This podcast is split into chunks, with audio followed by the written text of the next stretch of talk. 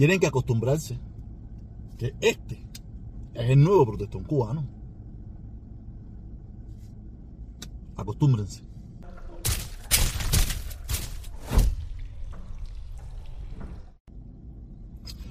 Ay, Dios mío, hoy como yo vuelvo a decir esto una vez más.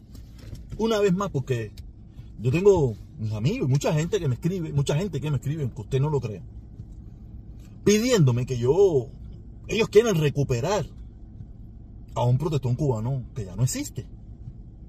Ya el protestón cubano que muchos de ustedes conocieron, no existe. Se desapareció, se fumó, se fue, no está, no nos dejó sus besos. Tienen que entender, o deben entender, que este es el nuevo protestón que hay. Yo lo entiendo, yo entiendo que muchos de ustedes me conocieron en mi comunanguerismo y no hay problema con eso. Me conocieron en una etapa comunanguil, tú sabes, donde yo tuve una tendencia bastante izquierdosa, aunque en mis adentros y, para, y para el conocimiento de muchos, yo siempre fui una persona que estuvo en contra de esa dictadura. Mi gran pecado fue, mi gran pecado fue no haber entendido el problema del embargo y el bloqueo y la sanción. Yo no lo entendía. Yo tenía inconscientemente el discurso que quería la dictadura, aunque yo lo que quería era acabar con la dictadura. Pero sin darme cuenta, por eso es que usted ve que hay personas que aunque digan, por un lado, que están en contra del gobierno, no tienen ningún problema para la dictadura después que piden a favor del levantamiento de las sanciones. Porque ellos saben que si lograran algo, que es imposible, acuérdense, les recuerdo que 184 países en estas últimas votaciones estuvieron en contra, en contra de, las sanciones y del embargo y de Estados Unidos lleva años pasándosela por el forro. O sea, quiere decir que, que, porque 20, 40, 50, 70, 200 personas en el sur de la Florida salgan eh, el último domingo de mes a pedir por el levantamiento del embargo, el levantamiento del embargo, el levantamiento de las sanciones, el bloqueo y esa tontería, eso no, es tontería. Eso solamente se va a levantar el día que el gobierno de los Estados Unidos le dé la gana. Eso, de eso. Pero volviendo al tema, volviendo al tema, yo, sin darme cuenta, yo estaba teniendo el discurso que la dictadura le convenía.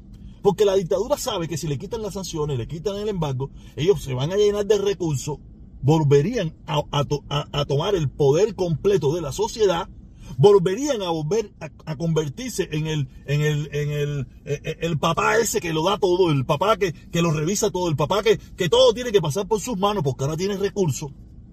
Y el pueblo cubano no tendría los derechos, no tiene ningún, no tendría ningún tipo de derecho, que aunque todavía no los tiene, ha ido recuperando poquito a poco algunos. ¿Usted se acuerda de esa consigna, la calle es de los revolucionarios? Esa consigna usted no la oye.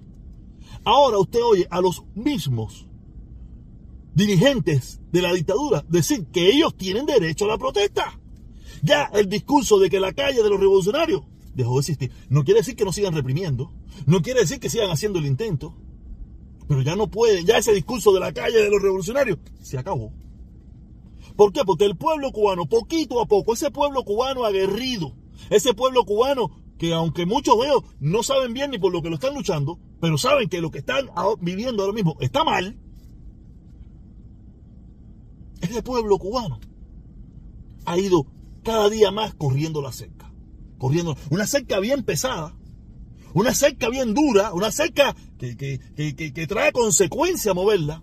Y ellos cada día la han estado moviendo. Por eso a esos hermanos, a esa gente que quiere. Mira, yo no puedo hacer nada. Yo no puedo hacer nada en mi vida si no, si no me gusta. Yo no puedo hacer nada en contra de mi voluntad. No me da la energía, no me da... Mira, yo he engordado y me mantengo con mi pancita porque es mi voluntad de no hacer ejercicio. Yo estoy seguro que yo me vería mejor yo estoy consciente de que me vería mejor, más delgado, sin barriguita, si es haciendo ejercicio, poniéndome con unos sombritos. Yo estoy, yo estoy consciente de que me vería mejor. Pero no tengo la fuerza de voluntad, no me gusta hacerlo y por eso no lo hago. Pero si usted ve que yo llego a mi casa a las 4, tres y tanto de la tarde, cuatro de la tarde, después de haber trabajado en dos trabajos. Y, y después y le dedico una hora, hora y media, o a veces hasta dos horas en los últimos tiempos, a decir lo que pienso. Tiene que gustarme. Porque para mí fuera más fácil. Porque ¿quién ha perdido más que yo en todo este discurso? Dígame, ¿quién ha perdido más que yo? Yo perdí, yo dejé de ganar 4 mil, 3 mil dólares mensuales. ¿Sabe? Sería muy tonto yo. Porque da bien con no sé quién, no sé. Dejar de ganar 3 mil dólares mensuales en los Estados Unidos, en un, en un país capitalista donde el dinero representa tu estatus de vida, todo, aparte de los trabajos que tenía, que tengo, que sigo teniendo. Quiere decir que cuando usted me, alguien me dice a mí, no, que tú lo haces por no sé qué, que tú, no sé, yo no sé, por los motivos que ellos piensan. Aquí no ha habido más perdedor que yo, pero yo estoy perdiendo, sintiéndome bien, porque lo que yo estoy haciendo me hace feliz. ¿Por qué? Porque reconocí, me di cuenta de que estuve equivocado y que quiero enmendar mi error. Y con intentar enmendar mi error castigo a muchísima gente, hasta mi propia familia. Porque si antes yo podía, que si recargarle el teléfono a mi familia, que si yo podía hacer esto, que si yo podía... Ahora todo eso es limitado, porque ya no me alcanza el dinero. Ya no es suficiente. ¿Me entienden? Quiere decir que, que yo lo estoy haciendo a favor de mi voluntad. Porque como yo le explico a mucha gente, en este país tú tienes hasta la libertad de perder dinero. Yo tengo la libertad esa. Porque creo yo que para mí hubiera sido más fácil mantenerme. Probablemente estuviera ganando, porque yo venía siempre ganando un poquito, todos los meses yo ganaba un poquito más, un poquito más, un poquito más, un poquito más, un poquito más, un poquito más. Ya, yo probablemente a esta fecha yo estuviera ganando un chorro de peso, cinco mil, seis mil, siete mil, sabrá Dios cuánto. Y viajando a Cuba, y los pomos de leche, y toda esa mierda. Y yo lo dejé todo. Y no me interesa regresar a nada de eso. Como ven todos los días, hablo de ese mismo tema. Estoy pegado con el tema. Probablemente ahorita empiezo a aburrir. Cuando me dé cuenta que empiezo a aburrir, si no estoy aburriendo ya, me enfadaré con todo, me enfajo con quien me dé la gana a mí. Pero yo quiero enmendar mi error, enmendar mi equivocación, tratar de explicarle a mucha gente que yo pude haber eh, llevado un mensaje errado y haber creído en mí de que yo también estaba equivocado. Todos sabemos, la dictadura es ineficiente. Pero una dictadura con un chorro, una, llave de presión entrándole dinero puede ser ineficiente el resto de su vida y seguir maltratando al pueblo, seguir oprimiendo a un pueblo, seguir no, no darle la oportunidad a que un pueblo elija lo que quiera hacer. ¿Sabe? Yo no puedo entender este grupo de amigos, este grupo de hermanos que me piden a mí que pida por el levantamiento de las sanciones, que pida por el levantamiento del embargo, pero no son capaces de criticar y responsabilizar que los verdaderos problemas que hay en Cuba son de ese gobierno. Más nadie es responsable de ese gobierno. No sé cómo ellos no. Eh, eh, aparte, son los mismos que te dicen que no, que ese pueblo cubano es soberano. De, ok, no hay problema, son soberanos de tener una dictadura, son soberanos de tener un comunismo. Sean soberanos de la miseria, sean soberanos del hambre, sean soberanos de todo eso.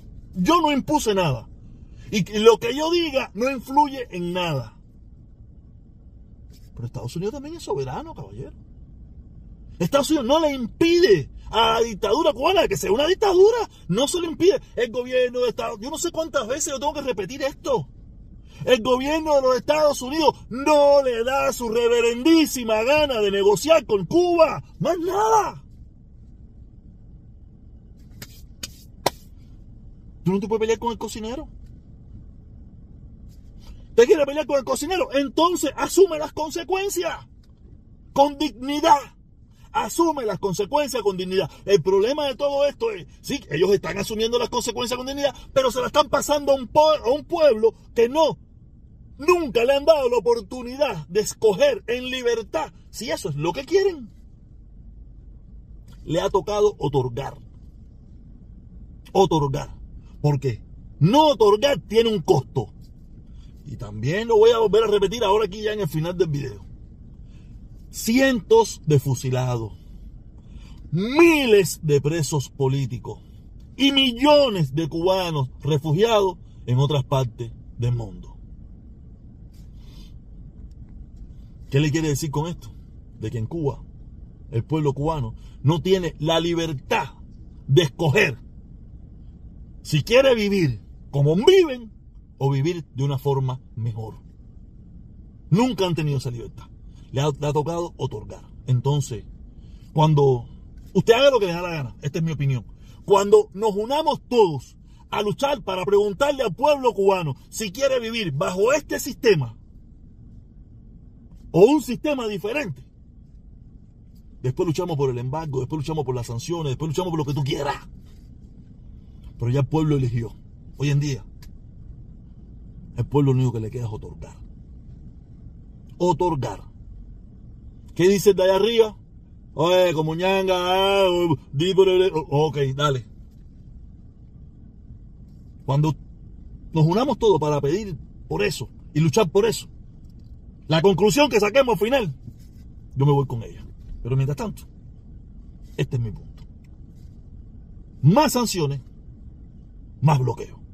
Porque ha sido la única manera yo he visto con mis propios ojos, no que nadie me lo contó, es que más aperturas económicas han tenido que hacer esa dictadura.